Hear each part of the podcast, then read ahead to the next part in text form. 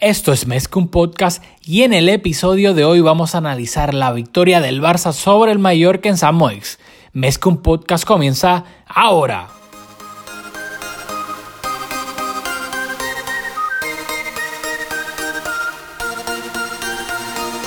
Kevin Roland, contigo empezó todo. Som el millor club del món, diguin el que diguin. Vinga Barça vinga Catalunya! Apreteu-vos els cinc cinturons, que ens ho passarem bé. Bienvenidos a Mezcum Podcast, espacio dedicado a cubrir toda la actualidad del Fútbol Club Barcelona. Les habla Rafa Aldamoy junto a Julio Borrás. Dímelo, Julio.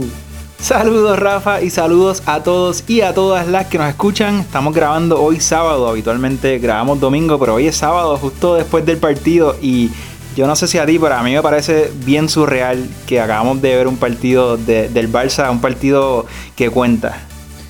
Eh, totalmente de acuerdo. Eh, que cuenta y, bajo las circunstancias que, que lo vimos, aunque no es la primera vez, o sea, ya hemos visto al Barça jugar partidos sin público. eh, creo que fue la temporada pasada, si no, si no me equivoco, la antipasada, en el Camp Nou.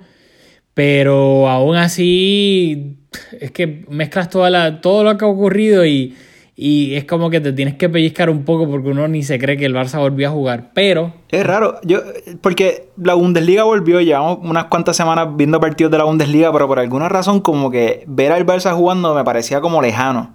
Y al verlo hoy fue como que, me- no sé, una sensación bastante, bastante rara. Bueno, a mí lo de lejano no tanto, porque tú sabes que yo todos los días en YouTube me siento en el sofá y me pongo a ver los entrenamientos. Así que yo creo que honestamente eso, como que no, no sentía, eh, especialmente en las últimas semanas, esa desconexión tanta del Barça, como que sentía como que ya estaban de nuevo en, en mi vida a través de esos entrenamientos. Así que a ese nivel no.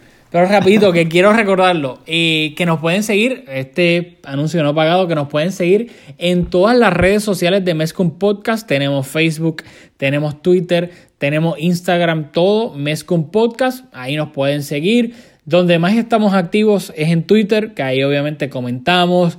En todos ponemos los episodios tan pronto salen. Y lo otro que hace tiempo no lo hacíamos, pero por favor que le queríamos pedir que en, en iTunes, en Apple Podcast, eh, por favor, si nos pueden dejar un review y que sea de 5 estrellas, porque de nuevo, de la manera en que funciona el algoritmo de Apple iTunes, mientras un podcast más tenga reviews de 5 estrellas, más le va a salir en el feed a otras personas que no necesariamente saben del podcast, que les gusta el Barça, les gustan los, los podcasts en español, pero no saben que existe Mezcum Podcast. Así que mediante ese algoritmo nos ayudan a que le salga a la gente y obviamente pues le podemos llegar a, más personas todavía, que de eso se trata, porque esto es un hobby, así que eso es lo que queremos, seguir creciendo la, la comunidad. Así que una vez terminado eso, vamos a lo que vinimos, que era lo que estábamos hablando. Por fin se reanudó la liga luego de tres, casi tres meses de, de parón por el coronavirus. El Barcelona en el primer partido de vuelta eh, re- eh, al Mallorca en San Moix. Habíamos dicho ya que el inglés estaba suspendido para este partido. El Barça podía, debido que ahora iba a haber cinco cambios disponibles durante el partido. La convocatoria, no recuerdo exactamente el número, eh, cuántos podían ser. Creo que 23. Mira para allá, 23. O sea que básicamente viajó Raimundo y todo el mundo. Yo creo que los que no viajaron fueron Dembélé porque está lesionado y, y, y este y Lenglet. hasta Pepe Costa estaba ahí en la O sea, convocatoria. todos estaban ahí. Dicho eso, sí, literalmente los únicos que no estaban disponibles eran Lenglet por sanción y, y Dembélé por, por lesión. Eh, habíamos especulado bastante. Yo eh, por WhatsApp eh, te había hecho varios comentarios porque para los que no lo saben, yo soy el... Yo me autoproclamé el, en- el whisper de los entrenamientos de YouTube del Barça que yo trato de sacar de las cosas más absurdas que veo en esos videos de tres minutos, conclusiones. Y le había comentado a Julio, no voy a entrar porque fueron varias cosas, pero que había visto cosas interesantes en, en, los videos y en, los partiditos. Eh, pero yo creo que pues nos sorprendió un poco eh, con algunas de las líneas de, los jugadores que puso. Eh, voy a dar el, el 11 que sacó Setín contra el Mallorca. Ter Stegen en la portería. Defensa de cuatro. Sergi Roberto de lateral derecho. Piqué de central derecho. Ronald Araujo de central izquierdo. Lenglet estaba suspendido. Y un Titi, hay que recordar que se había lesionado tan pronto volvió el Barcelona a los entrenamientos, había, recibió el alta médica, estuvo en el banquillo, pero mmm, Setién no se quiso arriesgar con un Titi. Jordi Alba de lateral izquierdo, en el medio campo estaba Busquets de medio centro, Frenkie de Jong de interior izquierdo, Arturo Vidal de interior derecho y arriba el tridente era Lionel Messi por la banda derecha, Antoine Griezmann de delantero centro y Martín Braithwaite de extremo izquierdo, mientras que en el banquillo estaban Rakitic, Luis Suárez, Semedo, Artur, Firpo, Umtiti. Ansu yo no sé si esto estaba en el banquillo como tal, yo creo que sí, Umtiti, Ansu Fati, Ricky Push, Iñaki Peña, Neto, Monchu y Collado. ¿Qué me tienes que decir de la alineación de ese team? Bueno, pues en papel habría que... Hay algo que, sorprende bastante, que fuera la titularidad de Araujo y quizá Braithwaite sobre, sobre Ansu Fati. Pero si lo miramos bien, si lo miramos con, un level head, realmente no, conocemos en, qué condición volvió un Titi. Creo que durante la semana cuando Quique Setién estuvo de Media Tour habló de que un Titi no estaba, era de, los peores que, que llegó yo no, no vi esa entrevista, así que yo no sé si se refería a su estado de, de forma físico, cardiovascular y tal, o si se refería a, la rodilla. Así que pues, sobre eso no, no quiero especular, pero sabiendo que, que Lenglet estaba suspendido por acumulación de tarjetas amarillas y que un Titi pues, físicamente no estaba bien, pues no, realmente no parece algo tan, tan, extraordinario la titularidad de Araujo, que aunque sí, cuando uno vio la alineación, como que quizás sorprendió un poco, pero ya en el podcast anterior anticipamos que no estaba Lenglet, así que era uno de los dos, porque no, no hay mucho más. A menos que se hiciera otro dibujo y yo, era, eso era improbable. Quizás en el medio Artur, pero realmente no, no, no me parece. Arturo Rakitic, que Rakitic se había hablado también en la semana que físicamente estaba muy bien, así que quizás tenían posibilidades, pero Busquets y Frankie están bien sólidos con esa titularidad. Entonces, pues Vidal es un jugador que, es un revulsivo, que le da muchas cosas al Barça y quiero hablar ahorita de Vidal. Y en la delantera, pues de nuevo, Suárez lesionado. Quizás aquí la, sorpresa más grande, quizás en, toda la alineación, es que Ansu Fati no, no estuvo de titular estoy de acuerdo, especialmente en, lo de Araujo, y esto va a ser contradictorio. Te sorprende, pero no te sorprende. Te sorprende porque es Araujo, porque es el cuarto central, porque tiene ficha del B, pero si lo ves con una cabeza fría, no creo que debería haber sido tanta sorpresa porque Lenglet está suspendido, Umtiti acaba de recibir el, alta médica que lo dijo, yo vi la, rueda de prensa de Setién antes de del partido del Mallorca y, luego del partido contra o antes y después. Y en la de antes como que no me recuerdo exactamente las palabras así que no quiero poner palabras en la boca de Setién pero fue algo así como que, o sea, acaba de recibir el alta médica, estuvo recuperándose, por ende no, no pudo entrenar con el resto de los compañeros en los partidillos que hacían también en los entrenamientos, así que él dio como que ahora cuando uno le ve las la de estos al perro, todo el mundo dice que es macho, pero si te pones a ver, te das cuenta un poco de eso, de que básicamente se tiene en la rueda de prensa previo al partido y ya estaba dando indicios de que un Titi sí tiene la alta médica y técnicamente puede jugar, pero no está listo para jugar muchos minutos que digamos. Y, luego también lo de Braithwaite jugando por la banda izquierda. Uno pensaría que tal vez en su Fati, que esa es su posición natural, no es la de Braithwaite. Braithwaite ha dicho que obviamente él, prefiere jugar de delantero centro. Inclusive yo hubiese pensado que Braithwaite si era titular era para ser delantero centro y Grisman por la banda izquierda como viene jugando fuera de posición, pero entonces ahí tendría solamente a un jugador fuera de posición. Mientras que con este tridente tenía a dos fuera de posición. porque Griezmann, aunque es delan- puede jugar ahí, no es su, su- su posición primordial, y Braithwaite puede jugar de extremo izquierdo, pero no es su posición natural. Así que sí, también estoy de acuerdo, eso, eso me sorprendió, y Sergi Roberto no me sorprende porque yo me enteré como hace dos días que no lo sabía, que Semedo se saltó las reglas y se reunió en un restaurante con más de 20 personas y luego, pues obviamente lo entrenó aparte. estás diciendo que se me duele el anto de- de- del Barça. Puede ser que es el alto del Barça. Se salta las reglas y se va por ahí con la, la cuarentena y olvídate. Y yo no lo sabía. Y entonces que le pidió disculpas a, Se- disculpas a Setién. Setién lo dijo en la rueda de prensa, etcétera. Pero que, no sé, yo me enteré literalmente. Yo creo que el, el mismo día de la rueda de prensa. No, no sé por qué estaba para nada, ni me estaba pendiente. Dicho eso, con esta alineación, o sea, es el Barça, Setién, el Barça, todo el mundo, no podías pedir por un mejor comienzo porque es que imposible. En el minuto 2 del partido, o sea, minuto con veintipico de segundos, que técnicamente ya cuenta como el minuto 2 del partido, fue una jugada donde el Barça, yo creo que el Barça desde que sacó eh, el balón, no lo perdió.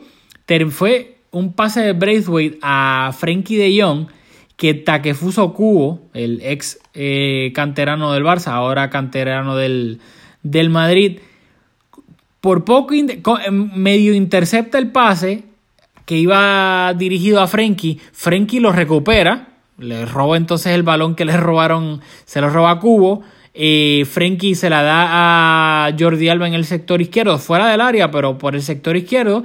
Y Jordi Alba con un centro a Arturo Vidal, que venía haciendo un desmarque completamente solo eh, frente al portero del, del Mallorca, Manolo Reina, y obviamente eh, con esa distancia y la potencia del remate de cabeza de Arturo Vidal, eh, Manolo Reina no tenía nada que buscar y de esa manera el Barça se adelantó un 0-1 en el partido en el minuto 2, o sea, mejor comienzo imposible. Bueno, pues aquí yo no quiero resaltar, eh, echarnos muchas flores, pero nosotros sí hablamos de que el Mallorca eh, venía con problemas en el lateral izquierdo, ¿verdad? Que, que los dos, las dos personas que tienen para ese puesto estaban lesionados. Por ende, el que jugó como titular por el, por el lateral izquierdo, Joan Sastre, su posición natural es la de lateral derecho. Y quedó señalado porque en esa jugada le permitió a Arturo Vidal entrar con bastante facilidad para rematar de cabeza. Y en el descanso, pues, naturalmente, eh, fue sustituido porque no, no, no estuvo bien por esa banda y más que Messi estuvo más pegado a la banda de lo habitual, así que eh, tenía las manos llenas. Así que es algo con que en el episodio pasado lo hablamos, que el Mallorca venía un poco coge en esa posición y pues les costó porque pues, eh, Vidal aprovechó ese espacio que encontró y un jugador que no es habitual en esa posición no lo cerró bien y, y remató con bastante comodidad. Sí, así mismo, cosas que pasan en el, en el barrio fino y lamentablemente para ellos, inclusive Alejandro Pozo, si no me equivoco, no es lateral derecho, es mediocampista, así que en los laterales el, el Mallorca estaba, tuvo que inventar porque no le, no le quedó de otra. Pero eh, dicho esto, el Barça, después de que anotó el gol, yo creo que tuvo varias ocasiones de peligro que tal vez técnicamente no resultaron en remates a puerta, pero sí que fueron jugadas de peligro clara. Que hubo una que fue un centro de Sergi Roberto, que fue un primero le hicieron a Sergi Roberto un pase filtrado a la espalda de Joan Sastre, el lateral reconvertido.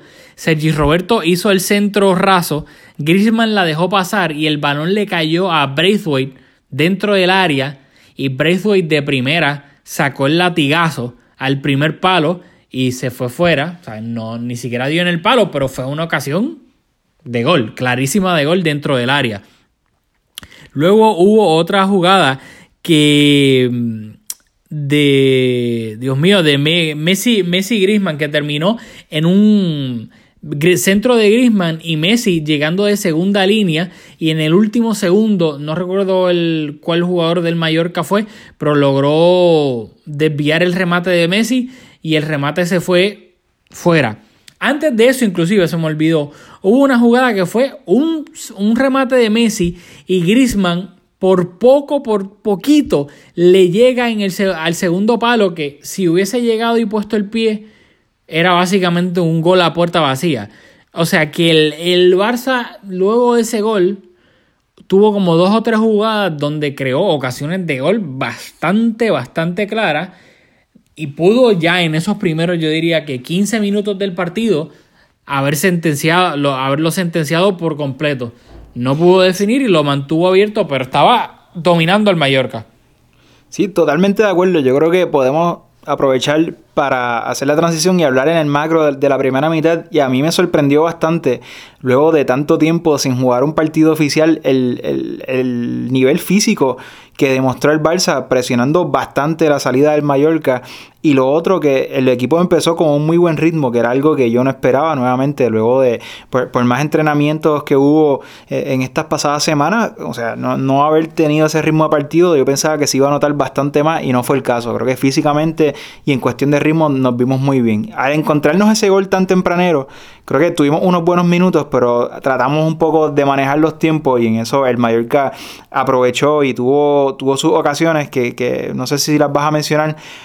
Pero creo que, ¿verdad? Mérito del Mallorca, quien dio un paso al frente y Cubo fue protagonista en ese tiempo aprovechando esos balones que recibió y el espacio que, que, tenía. Y creo que lució muy bien atacando esos espacios.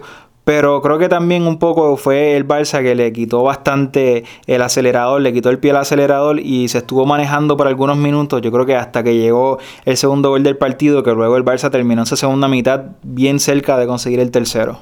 Sí, o sea, estoy de acuerdo. Luego el Mallorca dio un paso adelante y Cubo, Cubo es buenísimo. Y creo que, que es buenísimo ahora y es un niño. Creo que él tiene un futuro bastante brillante. Y en el minuto 22, por ejemplo, tuvo un remate que obligó a Ter Stegen a hacer una atajada bastante buena. No diría un super duper paradón, pero ¿sabes? Lo, hizo estirar. Eh, y luego en el minuto 32 tuvo una jugada, un remate de tiro libre que pasó no debajo de la barrera, pero casi fue, fue raso y duro y Ter estuvo atento y lo logró desviar. Pero aún así, teniendo en cuenta esas dos ocasiones de Cubo, yo creo que la defensa del Barça estuvo sólida, conteniendo en esos minutos que el Mallorca se vino arriba y estaba no necesariamente creando peligro, peligro, sino que estaba cerca del área del Barça, la defensa, tanto Piqué como Araujo, fueron bomberos y contuvieron el fuego, entre comillas, que había. O sea, ¿cuántos remates centros de cubo por la derecha no terminaron en centros porque ya sea Araujo, Piqué o quien fuese, bloquearon el centro y evitaron que llegara un balón al área? Araujo para mí, que lo quiero resaltar, tuvo un gran partido. No es que fue Maldini ni nada, pero cumplió para mí. O sea, interceptó pases que tenía que interceptar, bloqueó remates que tenía que bloquear, nunca se complicó, no hizo ningún error. Para mí, cumplió y tuvo un excelente partido como el cuarto central del Barça que, que lo quiero usar rapidito porque recuerdo que en enero, cuando el Barça se dio a Todivo al Schalke, los culés llorones pesimistas de siempre que critican todo, pegaron un grito al cielo, ¡ay, qué desastre el Barça, la directiva Bartomeu, lo mismo de siempre, el libreto de siempre, como el Barça va a ceder a Todibó, como si Todibó, olvídate, fuese la reencarnación de Piqué y de Puyol, cuando Todibó ha, ha jugado unos cuantos minutos en el Barça y esta temporada no había jugado casi, inclusive Araujo tenía más ruedo que Todibó, porque Araujo es el central titular del B. Por ende, claro, salvando las diferencias, está con el B, no está con el primer equipo, pero está, ha tenido más, muchos más minutos de partidos que lo que había tenido Todibó. Y Todibó llegó al Barça creo que por un millón o casi gratis. Así que nadie lo había visto jugar porque inclusive cuando llegó al Barça llevaba meses sin jugar por lesión. Por ende, me parece estúpido y absurdo que por tarde de criticar al Barça, los mismos culés de siempre, estaban, olvídate, como si el cuarto central del Barcelona fuese un tema a discutir. O sea, Araujo claramente puede ser el cuarto central del Barcelona. Y me alegra tanto que en un partido como hoy, que sí, no es la final de la Champions, pero un partido donde el cuarto central del Barcelona puede jugar y cumplir. Pues yo estoy de acuerdo con tu valoración del partido de Araujo. Si tuviera que hacerle un señalamiento, es que en esa ocasión, que fue creo que de todo el partido la más clara del Mallorca, en que Cubo se internó y condujo y luego con un toque hizo una finta y con un toque se la acomodó para rematar. En, en, en, ese momento, luego de la conducción que se la acomoda para rematar, creo que Araujo le dio demasiado espacio y por eso Cubo logró rematar con el borde interno, yo creo que con, demasiado espacio, en, cuando estás jugando contra jugadores de, este nivel, pues tienes que reducir ese espacio entre, entre el atacante y, la defensa, no, no, porque muchos jugadores son capaces de, con tanto espacio colocarla lejos de las manos del arquero, así que si le tuviera que hacer un señalamiento fue ese, pero fuera de esa ocasión en ningún momento del partido desentonó. Y en otro, aparte de que no desentonó, eh, sobresalió, como dijiste, haciendo buenos despejes, así que creo que coincido con, tu valoración. Bueno, qué bueno. Aquí somos Team Araujo por el momento. y luego en el minuto 38, eh, para terminar ya la primera mitad, iba a llegar el segundo gol del Barcelona.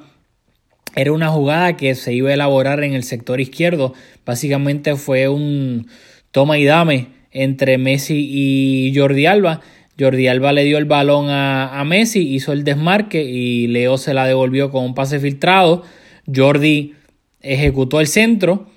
Eh, no recuerdo quién del Mallorca eh, bloqueó el centro, el balón salió hacia arriba y ahí entonces todo el mundo empezó a tratar de cabecearla dentro del área. Frankie la cabeció, luego Messi la cabeció antes de que llegara el del, el, del, el central del Mallorca, no sé, no recuerdo si fue Raillo o Valgent. Eh, cualquiera de los dos, no recuerdo bien quién fue el que no le llegó. Messi le llegó primero de cabeza y Messi al despejar el balón, entre comillas, se la terminó dejando a Braithwaite, que de primera, frente a portería, no lo pensó ni, ni, ni dos veces, ni una vez, ni 0.5 veces, y de primera Tan pronto le llegó el balón, remató a bocajarro al techo de la portería para marcar el segundo gol del partido y su primer gol con el Barcelona, el gran Martín Braithwaite. ¿Qué me tienes que decir de ese gol? Bueno, en, ese, en, esa acción particular quizás destacar la, la pegada porque con, como el balón venía rebotando, pues no, aunque estaba bastante cerca del arquero y desmarcado, pues quizás ese balón técnicamente es un poco difícil por, el bote que llevaba. Y lo otro, simplemente resaltar que Jordi Alba, aunque fue una jugada rota, o sea, esto fue producto, yo creo que el Barça se encontró el gol. Eh, pero Jordi Alba y Frankie de Jong nuevamente por, ese sector eh, los dos tuvieron alguna participación en, la elaboración del gol. Así que, quería resaltar lo que, los dos goles de esa primera mitad vinieron desde esa banda. Sí, sin duda alguna. Y ahí yo creo que, de nuevo, es lo que veníamos hablando, que el, el Mallorca pues tenía laterales improvisados. Así que el Barça, bueno, de buena manera se aprovechó. Dicho eso, en la primera mitad el Barça realizó 358 pases, de los cuales 53 fueron fallados, el 43% de los pases fueron hacia adelante, tuvo las mismas ocasiones que el rival, 4 con 230 pases eh, buenos más que el Mallorca, 7 regates del equipo, 6 fueron de Messi. Y, Como es habitual. Exactamente. 12 recuperaciones en campo rival, cuatro de ellas fueron entre Arturo Vidal y Jordi Alba. Estos son datos de Fermín Suárez en Twitter. Pues vamos a detenernos para hablar de Arturo Vidal, porque aquí yo vi algo que me encantó. Y es que, y aquí podemos integrar con lo de los cinco cambios, que, quizás es algo que, te interese hablar, quizás no. Pero yo, es bastante evidente que Setien preparando el partido tenía consciente de que habitualmente tiene tres cambios y en esta ocasión tenía cinco, de que Arturo Vidal iba a jugar los primeros 45 minutos. Yo me atrevo a pensar de que no importa el resultado, Arturo Vidal iba a jugar 45 minutos. Y creo que esta es una gran ventaja de los cinco cambios y me encanta que mi interpretación es que Quique Setién deliberadamente tiene un jugador que, como Arturo Vidal, que, que su, uno de, de sus mayores fuertes es la intensidad y la entrega con que juega. Y usualmente está a los 90 minutos corriendo. Y si tú le puedes decir a un jugador con ese perfil, mira, va a jugar solamente los primeros 45, así que no se va a reservar nada, va a atacar todos los varones con la mayor intensidad posible, un jugador que ya de por sí es bastante intenso, pues creo que es un excelente uso táctico de Setien de esta nueva regla. Y creo que podemos puedo usarla como argumento de, que esto nos, da una ventaja. Y a mí me encantó porque o sea, las reglas cambiaron. Y creo que hay una diferencia considerable. Y creo que sería. No, no, sería perder una oportunidad. Seguir utilizando pues, en el minuto 60, darle entrada. Pues, ¿por, ¿por, qué seguir con, con la tradición si realmente se pueden hacer cosas interesantes? En la manera que vas integrando a los jugadores. Y a mí, a mí realmente me encantó y que fuera Vidal por, por su estilo de juego y, y, por lo que te da. A mí creo que, que aplaudo hace tiempo por haber utilizado esta nueva regla de la manera que lo hizo. Sí, eh, estoy de acuerdo, hay que recordar, eh, Julio dice esto porque eh, nada más empezar la primera mitad del cambio, eh, Arturo Vidal no salió para la segunda mitad, sino que fue eh, Iván Rakitic y básicamente fue jugador por jugador y teniendo en cuenta que él y, y Rakitic son... Rakitic obviamente tiene un poquito de mejor pie que Arturo Vidal, pero son ese tipo de mediocampistas con recorrido, eh, de gran físico, gran aporte defensivo. Y, y, estoy de acuerdo, y, y Chapó hace bien de que si las reglas cambiaron, trata de, usar, trata de usarla eh, a tu favor lo máximo posible. El partido ya de por sí lo estás ganando 2-0. No es ni siquiera que lo estás perdiendo ni todavía vas empate. Y si tú tienes eh, en ese rol un jugador como Arturo Vidal que durante 45 minutos te puede jugar al 100%, y entonces vienes en la segunda mitad, dependiendo obviamente de cómo va el partido, y básicamente haces un cambio jugador por jugador por otro jugador con gran despliegue físico que te va a jugar los últimos 45 minutos a 100% también. Que yo, y yo creo que eso es algo que lo vamos a ver con todos los cambios que hizo Setien, que va por esa línea. Que mientras él tenga el partido controlado, Veremos entonces, va a ser interesante ver cuando el partido no esté controlado, que el Barça esté o empatando o perdiendo. Pero mientras lo tuvo controlado, lo que hizo simplemente fue refrescar el equipo, cambiar posición por posición y poner a alguien más fresco. Pero en la misma posición, no, no se puso a inventar nada tácticamente. Claro, el Barça estaba ganando 2-0 ya en la primera mitad. Veremos cuando sea un resultado adverso si en ese sentido sigue optando por poner a alguien fresco pero en la misma posición o hacer alguna, un movimiento táctico. Que eso va a ser lo, lo interesante de, de, estos cinco cambios. Eh, dicho eso, en la segunda mitad, en el minuto ya, ya hablamos de, del primer cambio que fue Iván Rakitic por Arturo Vidal. Eh, en, la primer, en la segunda mitad el, por ejemplo, en el minuto 48 el, el, el Mallorca tuvo una gran oportunidad de gol. Fue una contra que, que, básicamente la hizo Cubo de nuevo y terminó con un remate de Budimir en el borde del área que se fue fuera porque es Budimir. Pero que si llega a ser otro jugador, es una, fue una ocasión clarísima, clarísima de gol que hizo que Ter Stegen se estirara por completo. Luego en el minuto 57 iba a llegar el segundo cambio del Barcelona. Salía Antoine Grisman, que estuvo actuando de delantero centro en este partido, y hacía Luis Suárez, que de nuevo era su primer partido desde que se operó en, en enero la rodilla derecha. Así que Suárez no juega desde enero. y lo había comentado Setien antes de en la rueda de prensa antes del partido. Le habían preguntado inclusive si Suárez iba a ser titular, si iba a salir del banquillo. Y Setién lo dejó claro, que en ningún momento Suárez iba a jugar el partido entero. Dejó abierto que podía salir de titular y luego ser sustituido, o podía empezar en el banquillo y entrar de, de recambio. Y pues se optó por la, por la segunda. Ya, ya hasta este momento, minuto 57, Setién había hecho dos cambios en dos momentos diferentes en el minuto 59, un jugadón de Messi que terminó un pase filtrado a Martín Braithwaite que trató de eh, rematar cruzado sin tanta fuerza en lo que hubiese sido su doblete y Reina, el portero del Mallorca, puso una excelente atajada. Creo que fue con el pie que la despejó para un córner, en lo que fácilmente hubiese sido el segundo gol de, de Braithwaite en lo que iba de partido. Y luego, otra jugada clarísima de gol del Barcelona. Fue un centro de Messi de primera desde el sector izquierdo, buscando a Luis Suárez. Suárez trató de, de rematar de taquito no logró conectar con el balón y en el segundo palo apareció Araujo, solo obviamente no tan incómodo por el ángulo, remató y le dio el palo. De nuevo, otra ocasión clarísima de gol del Barcelona. Esto fue al minuto 60. Luego en el minuto 67, no tengo, ni me acuerdo bien, pero puse aquí ocasión del Mallorca. Y luego aquí, te cedo la palabra después de esto, en la tercera ocasión del Barcelona, donde utilizó cambios, hizo un doble cambio, que fue Sergi Roberto salió, entró Nelson Semedo, de nuevo, jugador por jugador, y entró Arthur y salió Busquets. Mediocampista por mediocampista, aunque obviamente Frenkie fue el que pasó a jugar de medio centro.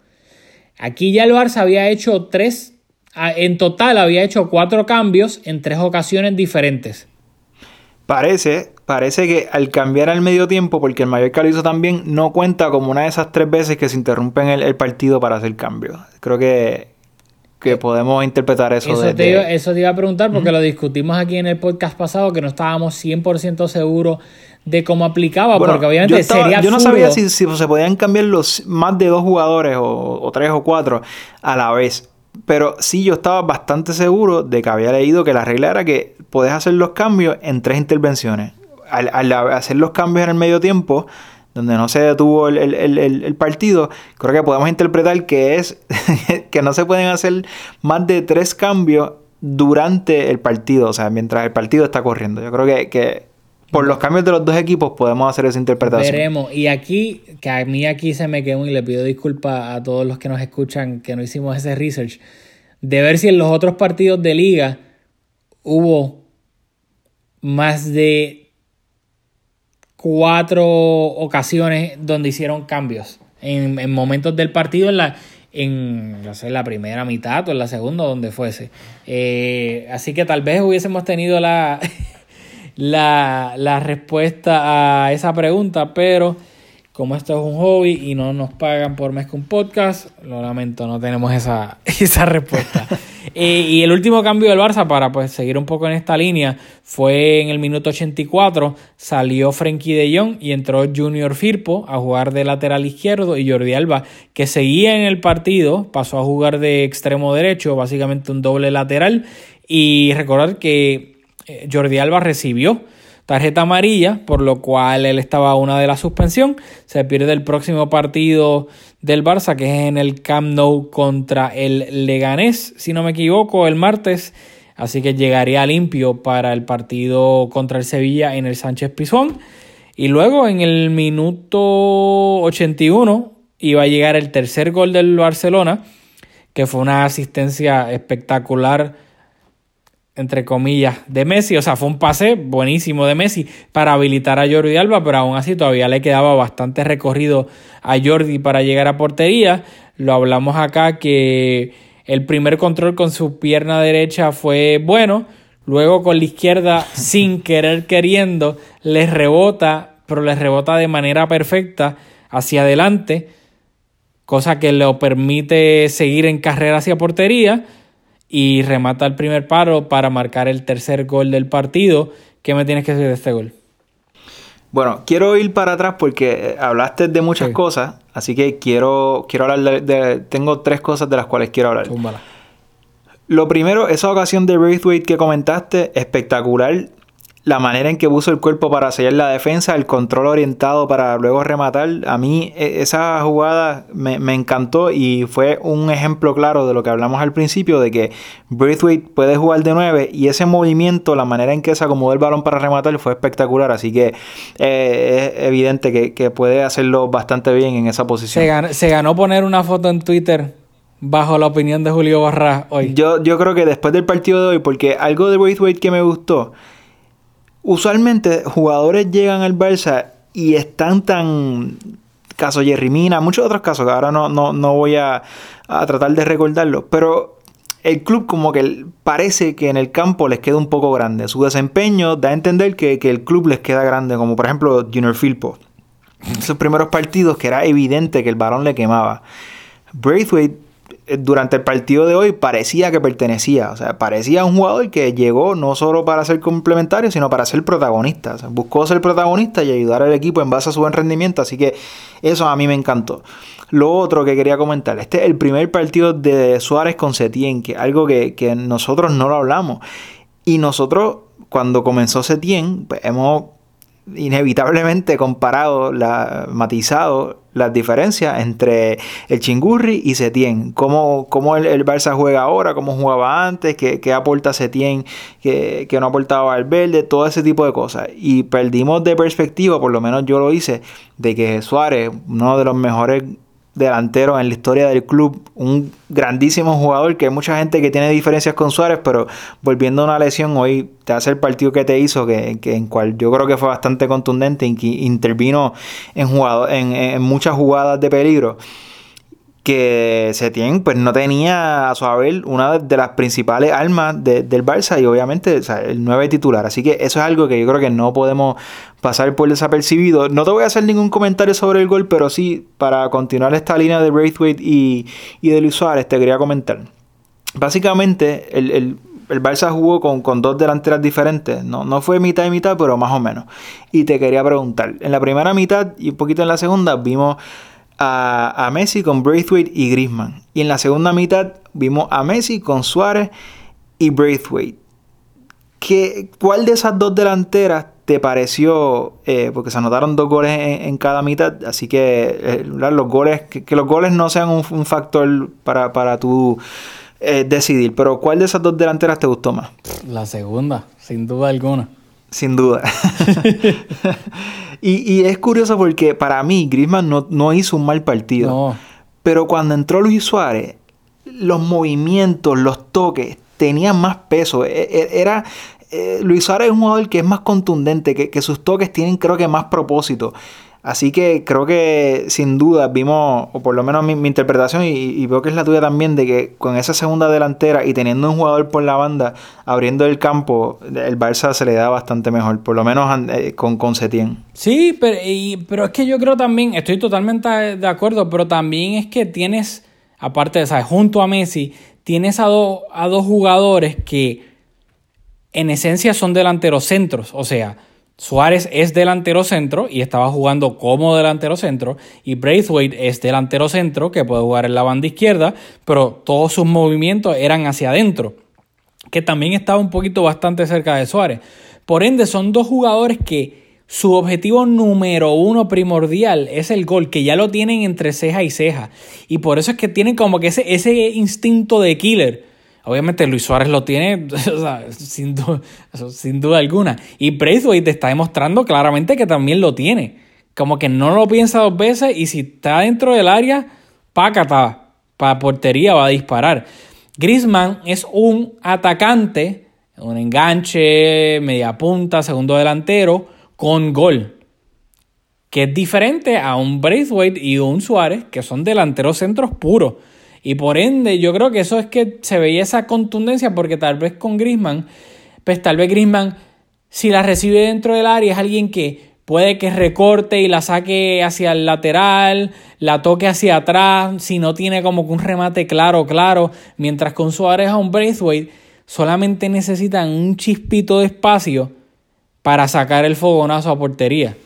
Pero también, no solamente en ese aspecto, pero en la asociación, yo sé que en esto es algo que, tú y yo diferimos. Yo, a mí me encanta ver a Suárez tocando el balón en el borde del área y, dentro del área. Creo que, de nuevo, es un jugador posicionalmente y es un jugador que es bien inteligente. Yo considero a Suárez un jugador bien inteligente. Y en el último gol, que podemos atarlo al gol de Messi, fue Suárez quien se la dejó. Y no, no fue una asistencia. Pero quiero decir que identificó a Messi en una buena posición para rematar, aunque fue con la pierna derecha.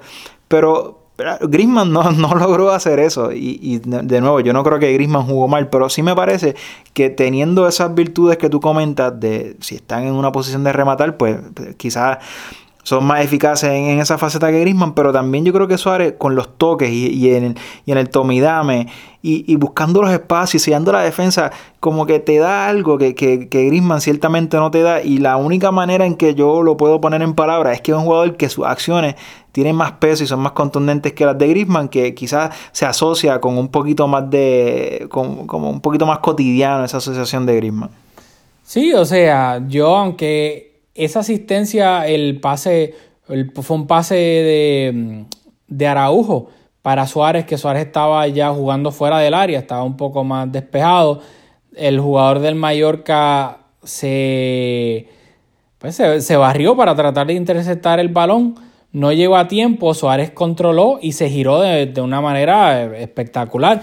Y luego le dio el balón a Messi en el borde del área y Messi hizo el resto. Que sí, fue un buen pase, pero de nuevo, las asistencias en el fútbol a veces, o sea, Messi recibió en el borde del área y luego tuvo que amagar como eh, adentrarse al área con la pierna derecha, amagar, amagar, amagar hasta sacar el remate, que son de esas asistencias que sí, Suárez hizo un gran, una gran labor, pero aún así Messi como quiera tuvo que hacer un trabajo bastante difícil para terminar marcando. Pero a mí más que eso, porque para mí eso fue una, una buena ejecución técnica y luego Messi hizo el resto. Pero a mí lo que me sorprendió, y yo creo que para mí esto es lo más importante de, Suárez, es que Suárez sabemos que lleva arrastrando molestias en esa rodilla por los últimos dos años, que no iba al parón FIFA con Uruguay porque tenía que sacarse líquido de la rodilla, como que nunca se la había, como quien dice, curado del todo. No sé si ahora se habrá curado o no. Pero hubo una jugada en la segunda mitad por el sector derecho, un balón largo, dividido, que Suárez en otros momentos ni lo hubiese llegado. Y Suárez por velocidad pura le llegó. Luego cuando trató de... y, logró que no se fuese para un saque de banda para el Mallorca, la, la, salvó justo en, antes de que se fuera. Y luego cuando trató de dar el pase hacia atrás, el jugador del Mallorca bloqueó el, el pase y salió para saque de banda del Barça pero hizo un esfuerzo físico para llegar a ese balón y no se vio lento, no se vio pesado, se vio rápido. Que yo honestamente no puedo decirte con certeza la última vez que yo vi un Suárez que corriendo hacia el espacio, yo diga, wow, Suárez se vio rápido en ese momento. Siempre Suárez corre con intención y con ganas, pero no siempre se veía como el más rápido en estos últimos años. Que para mí eso es lo más el vaso medio lleno que yo puedo sacar, porque Suárez siempre crea peligro de alguna manera u otra. Pero físicamente, después de esta operación y los casi que cinco meses que ha tenido de descanso, yo en las, las intervenciones que tuvo en la segunda mitad lo vi fresco físicamente, con esa eh, velocidad, con esa explosividad, que yo creo que para mí eso es lo más importante de, para resaltar de, de Luis Suárez. Sí, yo, estoy de acuerdo y me gusta esa palabra. Yo creo que intención, como que los toques de Luis Suárez, cuando lo comparamos con Grisman, y los movimientos y, y, todo lo, que hace Luis Suárez, todo lo que nos aporta, parecen, o por lo menos mi criterio es que parecen tener más intención que, que, los toques de Grisman. Lo otro, ¿verdad? Ya bien, para ir diciendo los, los takeaways, por lo menos los míos de este partido, lo primero que quería comentarte yo creo que el Barça hoy hizo un muy buen partido colectivamente. Este, o sea, luego considerando todo lo que ha pasado, pues, pues está muy bien de, que la versión físicamente y, el juego eh, eh, estuvo muy bien. Pero yo creo que quedando después de este partido solo 10 jornadas, hay que ser justo porque cuando jugaba cuando jugábamos con Valverde pues criticábamos todos los eh, minuciosamente, si el Barça jugaba mal, pues criticamos todo, literalmente todo. Pero yo no sé si tú, pero yo estaba listo para eh, en este en esta reanudación de la liga de perdonarle a Setien cualquier cosa que hiciera en un sentido pragmático porque ahora mismo el objetivo no es jugar lindo ni jugar bien yo creo que es ganar la liga así que te, te quería preguntar si tú pensabas igual que yo en que ahora mismo luego de esta jornada no se lesionó nadie jugamos bien, no, no fue el, mejor, el fútbol más vistoso que, hemos visto al Barça, pero, pero yo creo que fue suficientemente bueno. Pero yo estoy en el mindset de ser pragmático, de que nadie se lesione, rotar lo más posible con estos cinco cambios y que sea una jornada menos para acercarnos más, más al título. Bueno, te voy, a, te voy a, contar algo de la rueda de prensa de Setín antes del partido que tiene que ver con esto y algo que hemos hablado antes que me resultó bastante curioso, que nosotros hemos visto como entrenadores que decíamos, ah, pero ¿por qué este entrenador que era tan atrevido antes ahora en el Barça es un poco más pragmático o es más eh, conservador, etcétera, más cobarde, etcétera, dependiendo del nivel de, de rudeza que quieras criticar al entrenador? Y obviamente Setién viene con un cartel de corrifista, de que sus equipos en Las Palmas y el Betis son ofensivos, ofensivos, atacan, atacan y se exponen mucho atrás. Y le preguntaron en rueda de prensa algo parecido, de que tú eres corrifista, tus últimos dos equipos atacan, atacan súper bien. ¿Tú vas a ser así, pues vas a seguir siendo así en el Barcelona o vas a ser un poco más pragmático, etcétera? Y Setien lo, lo explicó, que es lo que aquí habíamos discutido de cierta manera antes, que él dijo en palabras bonitas, porque tampoco quiso pues como que tirarle la mala al, a las palmas y al, y al Betis, pero él dijo, bueno, pero la realidad es que cuando tú entrenas al, al, a las palmas o al Betis, o sea, tus objetivos son diferentes. Tú estás peleando media tabla, entrar a Europa, etcétera. Así que tú te puedes correr más el chance de jugar atractivo. Porque obviamente a menos que no desciendas, pues tú todo lo que tú hagas es ganancia, básicamente. Por ende, no, no se te va a criticar tanto. Pero acá, tú empatas un partido y pierdes el campeonato. Algo que cuando entrenas a esos otros dos equipos, un empate, pues ni fu ni fa la mayoría de las veces. Pero acá un empate pues lo tratan como una derrota. Por ende, ahora mismo, literal, como, como el Madrid tiene eh, el desempate, si quedamos empatados a punto, literalmente un empate nos pues costaría ahora mismo. Pues exacto. por, eso digo que, considerando que si con, solo empatar el Madrid pasa a, tener el, campeonato y ya no depende de nosotros. Claro, que ya no dependería de nosotros. Pues yo estoy 100% pragmático y yo estoy a favor de, de, de, ¿verdad? de que se podría un poco sacrificar el buen fútbol por, por pues obtener los resultados que usualmente no, es la manera en que nosotros vemos los partidos. Claro, porque no estamos al comienzo de temporada, que tú tal vez en la jornada 1, yo quiero ver buen fútbol. Quedan 10 partidos ya. Esto es la recta final. Esto es un sprint para la, la liga, para, para acabar la liga. Al final del día, lo único que se va a recordar de esta liga es si la ganaste o la perdiste. Aquí nadie va a decir, ay, la ganó, pero con un fútbol espectacular. No, se va a recordar si la ganó o la perdió. Y se tiende a entrever eso. Él dijo como que, mira, en el Betis y Las Palmas, pues está bien. Yo puedo, como que yo, a mí me importa menos si lo, yo puedo ser más eh, reckless. Pero esto es el Barça. Claro, voy a ser fiel a mi estilo y mi manera de ver el fútbol, pero obviamente voy a ser mucho más conservador aquí de lo que lo sería en esos equipos. Que me da risa porque si se tiene que ya viene con un cartel de ser un entrenador bien ofensivo, que tiene, o sea, eso, y mira cómo cuando llega al Barça pone un poco el freno de conservador pues imagínate Valverde, que de por sí ya él era un entrenador conservador. Imagínatelo en el Barça. Pues claro, o sea, hace sentido. Claro, y lo otro que, te quería comentar, que lo tengo aquí en mis notas y no quiero que se me escape, es que esta temporada, o sea, Jordi Alba es probablemente de los mejores laterales izquierdos del mundo. Recientemente creo que ha venido bajando un poco el nivel, pero no podemos olvidar que esta temporada se ha perdido creo que 12 partidos por lesión. Y hoy es un gran partido con abriendo el partido con una asistencia, luego con el gol que si ese control es, cierto que quizás se lo encuentra para posicionarse para rematar, el remate fue espectacular y aparte que estaba en esa posición de recibir el balón al espacio, así que creo que hizo un muy buen partido.